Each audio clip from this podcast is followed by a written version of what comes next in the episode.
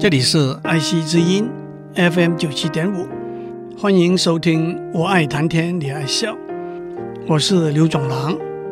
过去几个礼拜，我们讲过一个人去世的时候，经由訃闻 （obituary） 发布他去世的消息，同时通常在葬礼或者追思的聚会里头，亲朋好友会诵读祭文、悼词 （eulogy）。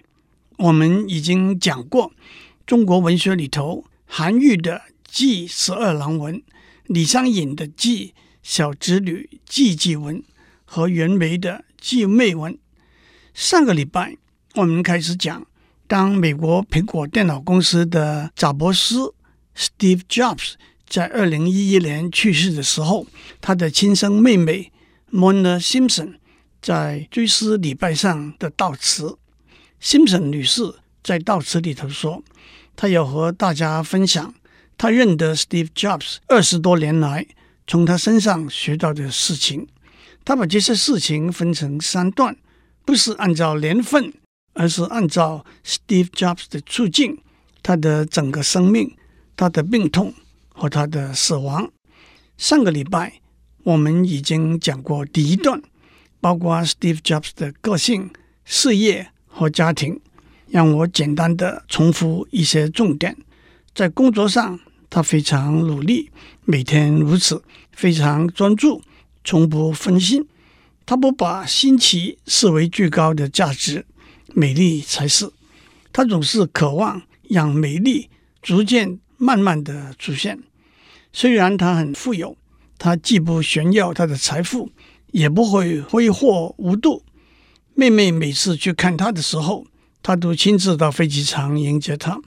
他喜欢不断的学习，例如他对玫瑰花的历史品种就懂得很多。在事业上，辛普森女士只讲到 Steve Jobs 没有因为在苹果公司的挫败而气馁，相反的，他在 Next 公司发展，建立了一个软体和硬体的平台，那就是后来被称为。World Wide Web 之父的 Tim Berners-Lee 在上面写 Web 的城市的平台。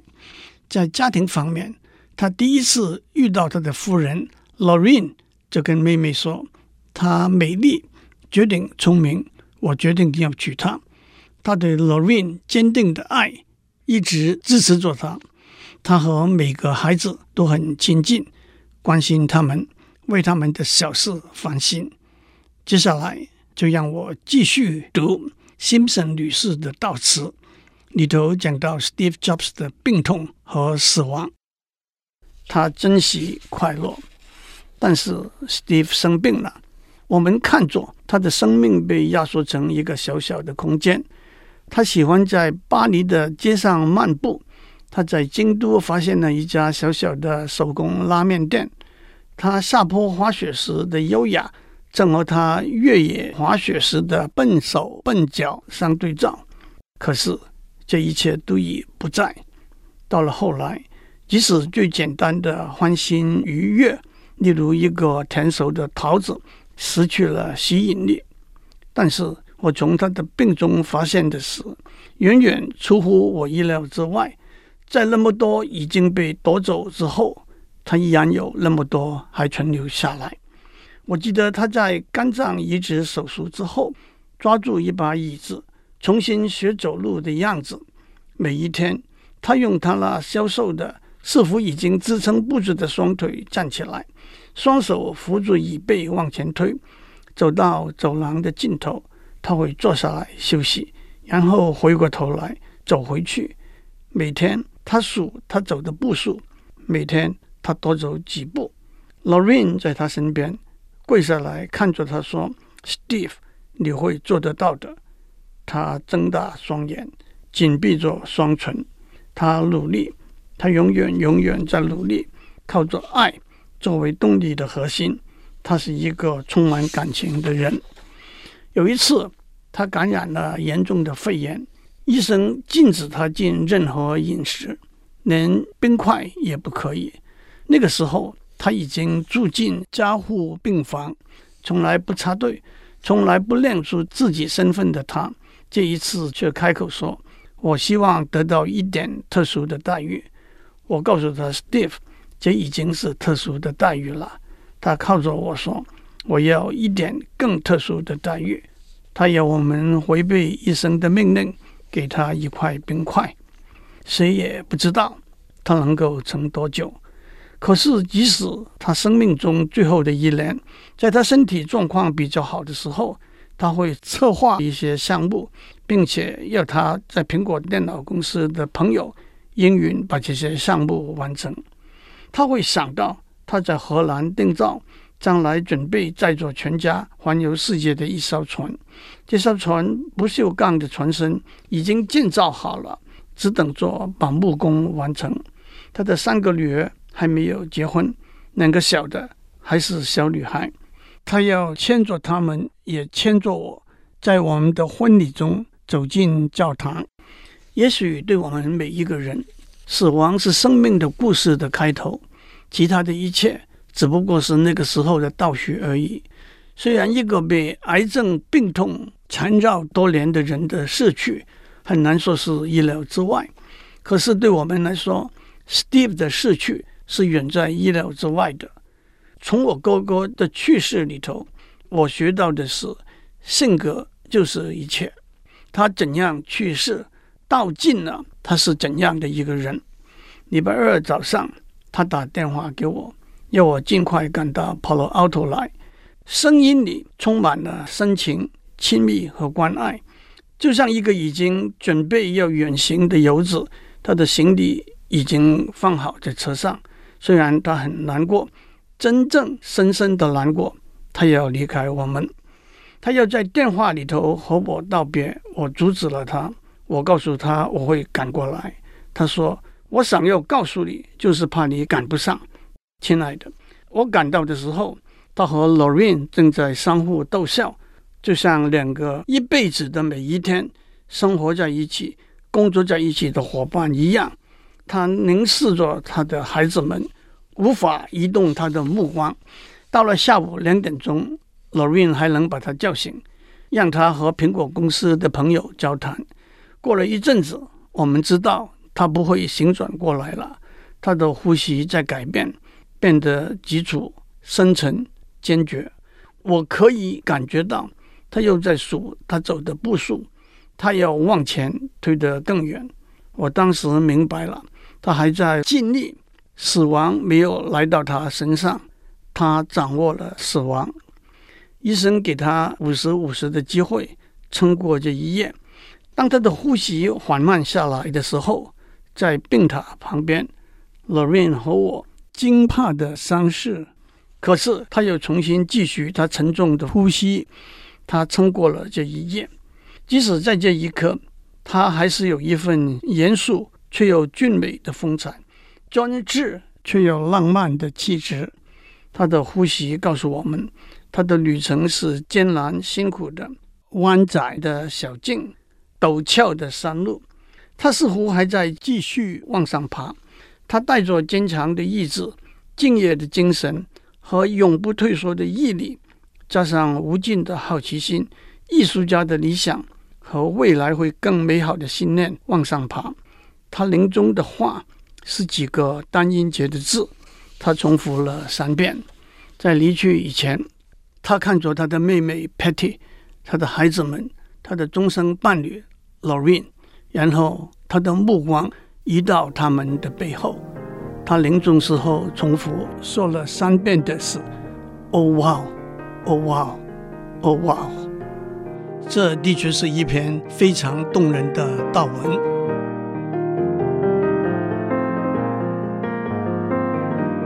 祭文和祷词 （eulogy） 是以文章的方式来表达尊敬、怀念和哀伤之意。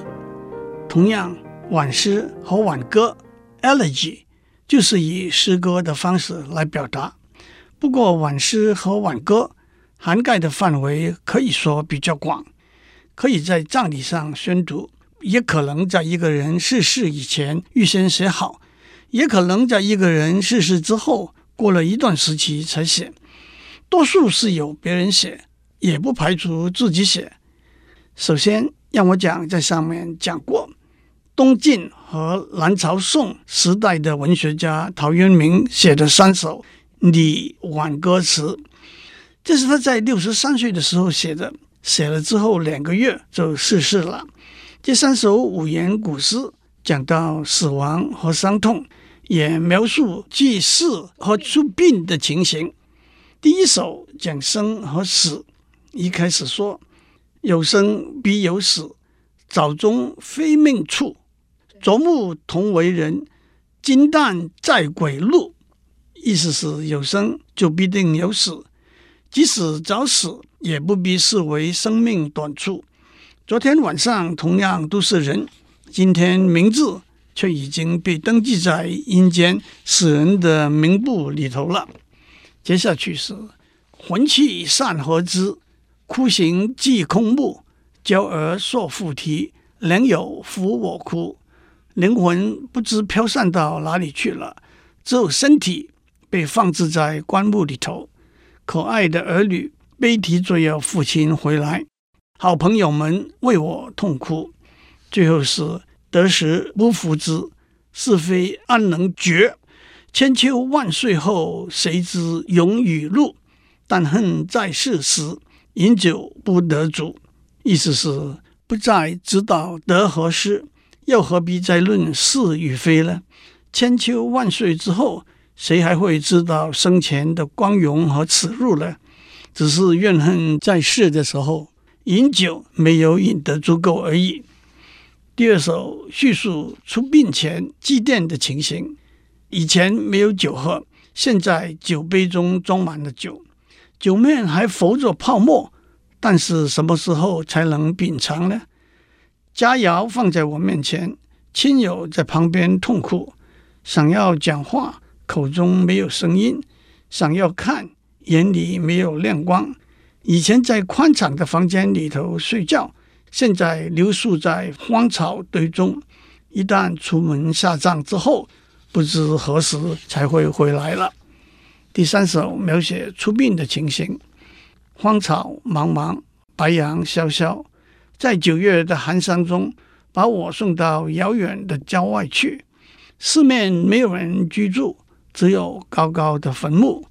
马儿仰天嘶叫，风在悲鸣。坟墓关起来之后，千年万载也不会再打开了。既然千年万载也再不会打开，是贤是达又算什么呢？亲戚也许为我悲伤，其他的人也许又开始唱歌欢乐了。已经死了，还有什么要讲？也只能把躯体交托给三纲而已。接下去让我讲清朝诗人袁枚写的自挽诗。我们已经读过他写的至情至性的静美文，但是袁枚也有他豁达乐观、幽默不羁的一面。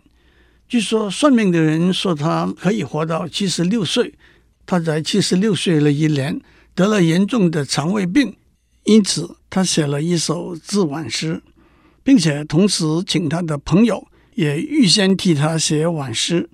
他的自挽诗是这样说的。人生本来就是过客，有来就必定有去，来既无端，去亦无故，水流花落，不再重返。但求隐翅高飞，不想回头反顾，在天外之天周游，看以前没有看到的事物，切莫在轮回反转，回头来又做一个倒霉的诗人。不过他的朋友都迟迟没有替他写挽诗，所以袁枚又写了四首催挽诗，催促他们赶快写。第一首是“久住人间去已迟，行期将尽自家知。老翁未肯空归去，处处敲门说挽诗。”意思是在人世活了这么久，也真该死了。我也知道行期将尽。但是老头子不肯空手归去，所以我倒去敲门，要你们替我写挽诗。第二首是挽诗最好是生存，独霸犹能饮一樽。莫学当年痴宋玉，九天九地论招魂。意思是挽诗最好在活着的时候读，因为读完还可以喝一杯酒助庆。不要学当年宋玉那个傻瓜，还想要到天的最高处和地的最深处，把死去的人的灵魂招回来。九天九地是指天的最高处，地的最深处。宋玉是战国时期有名的词人，他写过一首《招魂赋》，不过历史考证学家又说可能是屈原所作。第三首是“莫怪诗人万念空，一言我且问诸公。韩书李杜从头数，谁是人间七十翁？”意思是。不要怪我万念俱空，让我问诸位一句话：韩愈、苏轼、李白、杜甫，一个一个来数，哪一个是活到七十岁的老翁？韩愈五十七岁，苏轼六十六岁，李白六十二岁，杜甫五十九岁，都没有活过七十岁。第四首是：蜡尽春归又见梅，三才万象总轮回。人人有死，何须畏？都是当初死过来。冬去春回，又看到梅花了。天地人，万事万物都要走过轮回，每个人都会死，又何必忌讳？当初也不是死了再轮转回来的吗？古人在冬至之后的第三天，由天子主持祭祖谢天的盛大祭礼。这个祭典的名称叫做腊，流传下来，农历十二月就叫做腊月。袁枚的朋友被他比不过，也只好写几首挽词对付他。其中跟袁枚、赵世传并称乾隆三大家的赵翼写的一首诗：“生平花月最伤官，此去应当结席山。若见麻姑休被养。”恐防又折到人间。首先，这首诗用了一个有趣的典故：麻姑是一个仙子，她的手纤长，像鸟爪一样。有一天，麻姑和另外一个神仙来到一个凡人的家里。这个凡人看到麻姑的手，心里就想：被痒的时候，如果能够得到麻姑用手来抓几下，一定很舒服。这个不敬的念头。马上被另外一个神仙知道了，他就运用神力把这个凡人鞭打一番。所以“麻姑烧背”这个词有很舒服，也有想入非非的意思。这首诗的意思是：生平最喜欢风花雪月的生活，死后就应该把这些习惯都改掉了。看到麻姑的时候，千万不要想到要找她来做备养。否则又会再被折将回到人间了。其实袁枚七十六岁那一年没有死，他活到八十一岁。接下来让我们讲唐代有名的诗人元稹写的三首诗。元稹年轻的时候生活贫困，二十四岁的时候娶了一个千金小姐为妻。他勤俭持家，任劳任怨，和元稹的生活虽然不宽裕，却也温馨甜蜜。可是短短七年之后，他的夫人就去世了。元稹写了三首怀念他的夫人，题为《遣悲怀》的诗。第一首写生死，第二首写亡后，第三首写自悲。第一首和第三首我就不念原文。第一首说：“你是个千金小姐，嫁了给我这个穷光蛋，我没有衣服穿，你翻箱倒窃替我找。”你还把头上的金钗拔下来，给我换钱来买酒喝，吃野蔬豆叶来充饥，用残枝落叶做柴火。今天我也有官位，也有钱了，却只能为你祭奠，请僧人为你诵经罢了。第三首的意思是：空闲的时候悼念你，也为自己伤悲。人生在世。百年的时光也算不了什么，我也和当年邓游一样，命中注定没有儿子，我也只能像潘岳一样，替逝去的妻子写悼念的诗。除了死后同一个墓穴之外，还有什么可以期望？至于来世有缘相聚，更是不可期待的了。我会像关羽一样，永远不会闭上眼睛，报答你一生。为了我没有欢乐的时光。诗中用“关羽”这个词是一语双关。关羽的眼睛是不会闭上的，所以用来比喻因为忧愁而不能成眠的人。更引申为鳏夫，就是独身的男子，特别是妻子已经去世的独生男子。第二首是这样的：昔日戏言身后事，今朝都到眼前来。从前开玩笑的说到死后的安排，今天都一一来到眼前了。衣想已失行看尽，针线犹存未忍开。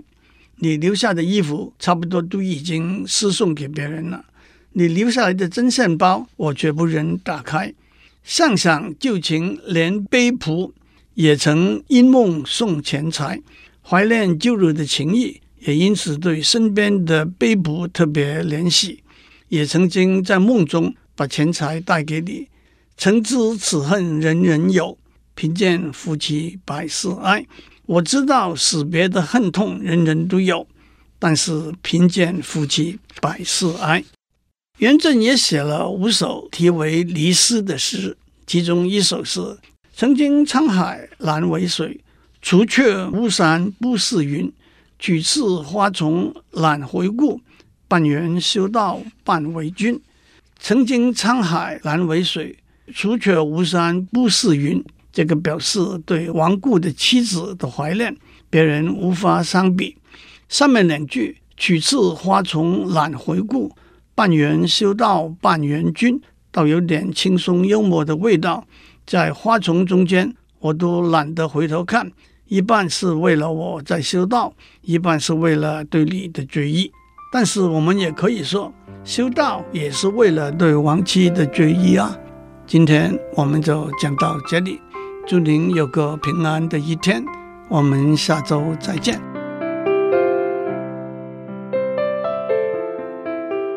以上内容由台达电子文教基金会赞助播出。